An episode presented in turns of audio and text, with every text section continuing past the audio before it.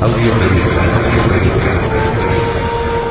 Nos, nos, nos, nos. Edición 196 de septiembre del 2010.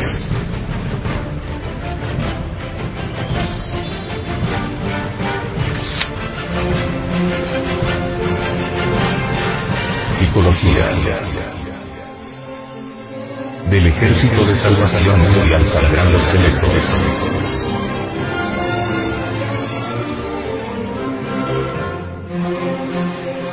Venerable maestro, Samael Aumbeor, hablando sobre la gran catástrofe que se avecina, dijo. No hay duda que estamos en los tiempos del fin, y que la gran catástrofe se avecina. Eso no lo podemos negar. Lo único que sí debemos aclarar es que no es en el año 1999, como se ha dicho en las centurias. Este asunto, esta catástrofe, puede ir un poquito más allá del 99. Tampoco quiero decirles que está demasiado lejos, porque en este caso falsearíamos la verdad. En realidad ya el Corvus, el planeta que va a producir la catástrofe, está a la vista de todos los telescopios del mundo. Viene a velocidades gigantescas rumbo a la órbita terrestre. En estos instantes no existe ningún lugar seguro aquí en el planeta Tierra. Téngase en cuenta que el fondo de los océanos, tanto en el Atlántico como en el Pacífico, está lleno de profundas grietas. Algunas de ellas son tan profundas, sobre todo en el Pacífico, que ya ponen en contacto el agua con el fuego. Resultado. Presiones y vapores dentro del interior de la Tierra que aumentan de instante en instante, de momento en momento. Son precisamente esas presiones y vapores la raíz fundamental de todos los terremotos, maremotos, etc. que actualmente están acaeciendo en los diversos lugares del mundo.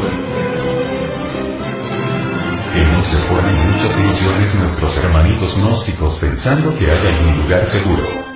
Hoy no hay lugares seguros por ninguna parte. Los terremotos y maremotos se intensificarán terriblemente, y eso será espantoso. La radioactividad infectará toda la atmósfera y en su día y en su hora, olas monstruosas nunca antes vistas, golpearán las playas, y del fondo de los océanos brotará un sonido extraño. Caerán las principales ciudades del mundo, Nueva York, Londres, París, etc. etcétera, etcétera. La radioactividad infectará el fósforo de los cerebros. Las gentes parecerán como locas en las calles. Entonces habrá escenas dantescas. Cuando se vaya aproximando, lo primero que saltará hacia la superficie, será el fuego de los volcanes, el fuego líquido que originará innumerables cráteres. Los terremotos irán secuencialmente apareciendo por aquí, por allá y acullá, en el máximo de acercamiento de Ecolus se producirá una revolución total de los ejes de la Tierra. Los mares cambiarán de lechos y morirá toda la humanidad. No creo que esto sea precisamente en el año 1999. Pienso que esto es un poquito más allá del 99. Tampoco demasiado lejos. Pero si alcanzan los hermanos a fabricar sus templos, alcanzan a estudiar, alcanzan a trabajar sobre sí mismos, profundamente, eso es lo que quiero aclarar. En estos precisos momentos, el ejército de salvación mundial avanza poderoso en toda la América. Ya nuestro movimiento resplandece glorioso en todo el hemisferio occidental. Posteriormente, tendremos que llevar la gnosis a toda, para establecer fuertemente el movimiento gnóstico y nuestra Santa Iglesia en aquel gran continente. Tarde en el tiempo, avanzaremos sobre el Asia, y allí se dice que es donde nuestro movimiento llegará a su apogeo, a su máximo esplendor. Cuando esto se haya cumplido, me tocará entrenar en el país del Tíbet. Por aquella época el Dalai Lama habrá vuelto a su trono y los chinos comunistas habrán abandonado tal país. Secreta en el luego, definitivamente, avanzaré hacia Agati. Será en las tierras vecinas, en la cuarta vertical donde por algún tiempo viviré en compañía de muchos iniciados, en vísperas del cataclismo final, que entiendo será en el siglo entrante después del año 2000. Un grupo de hermanos, lamas, adeptos de la fraternidad de la luz interior, abandonaremos nuevamente aquellas sagradas tierras orientales, para venir hacia el mundo occidental. Entonces no vendremos ya escribiendo libros, ni dictando conferencias, sino buscando a los que estén autorrealizados o por lo menos aquellos que hayan disuelto siquiera el 50% del ego, siquiera eso. Esos serán los selectos. Nosotros sabremos perfectísimamente cómo encontrarles en la tierra. No necesitamos de sus señas postales o domiciliarias y secretamente nos los llevaremos hacia la isla de promisión.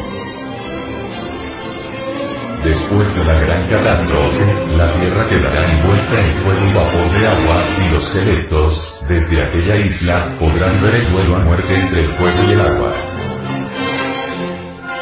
Pasados dos siglos, brillará el arco en las nubes otra vez, señal de una nueva alianza de Dios con los hombres nuevas tierras habrán surgido del fondo de los océanos para que se cumplan las profecías de Pedro, el apóstol, en su epístola segunda a los romanos. Y habrá cielos nuevos y tierras nuevas. Los núcleos selectos establecidos en aquellas tierras darán origen a la futura sexta raza raíz. En la nueva edad no se admitirá a nadie que tenga ego el núcleo de selecto se establezca en tierras nuevas, ya habrá disuelto el ego, y aquellos que tomen cuerpo, entre el grupo selecto, estarán desprovistos de ego. Está prohibido en la nueva edad, darle cuerpo a quienes tengan ego. Si una persona tuviese ego en la futura edad de oro, esa persona acabaría con la edad de oro, dañaría a todos, perjudicaría gravemente. Actualmente existen en Júpiter habitantes terrestres. También los hay en cierta luna de Júpiter, me refiero a Ganímedes. Hay habitantes de nuestra Tierra ya viviendo en Marte. También hay habitantes de nuestra Tierra viviendo en Venus, etc. Habitantes que han sido llevados de aquí de la Tierra en naves cósmicas. Estas gentes que desaparecen así, son mezcladas con gente de otros mundos, el resultado será traído más tarde aquí, precisamente aquí, a nuestro planeta Tierra. Serán traídos después de la gran catástrofe que se avecina. Este resultado, dotado de poderes divinos, debido a la mezcla con otras gentes, de mundos diferentes, se religarán a su vez, se cruzarán con los del núcleo fundamental, y el resultado será una humanidad muy especial, dotada de clarividencia, clariaudiencia, capacidades para el desdoblamiento, iluminación, etc. Una humanidad distinta, diferente. Así será la humanidad de la edad de oro que ya se avecina. Es mi concepto. De manera que creo que los hermanitos gnósticos deben levantar templos por todas partes, y trabajar febrilmente por la difusión de las enseñanzas gnósticas,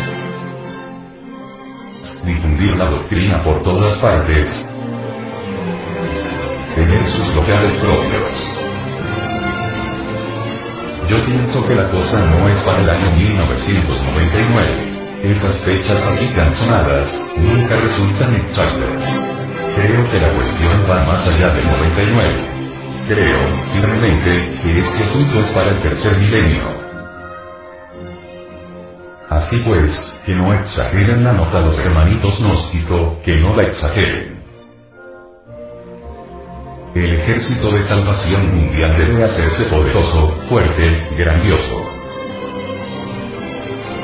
Entre ese ejército habrán de salir los elegidos, los electos. Ellos, en sí mismos, formarán el núcleo de la futura sexta raza raíz. Ese núcleo habrá de ser sacado entre el y las llamas de su día y su hora, y en un nuevo éxodo debe ser llevado a una isla que existe en el Océano Pacífico, yo por mi parte, me cuidaré mucho de no dar el nombre de esa isla porque conozco muy bien a la humanidad. Si yo divulgara el nombre de esa isla, pues sería invadida, no precisamente por los selectos, sino por millones que se creerían selectos sin serlo, y el resultado sería un fracaso muy grave para los planes de todos.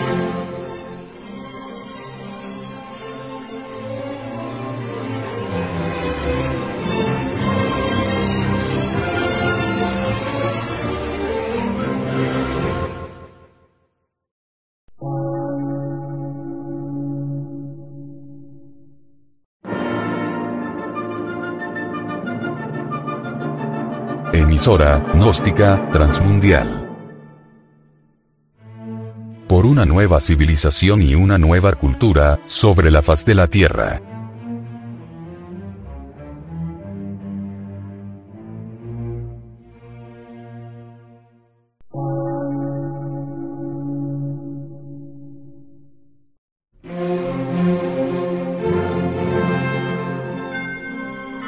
Medio de radiodifusión científico, artístico, místico y filosófico, de la Asociación Colombiana de Centros de Estudios Gnósticos, Antropológicos, Psicológicos y Culturales. A. C.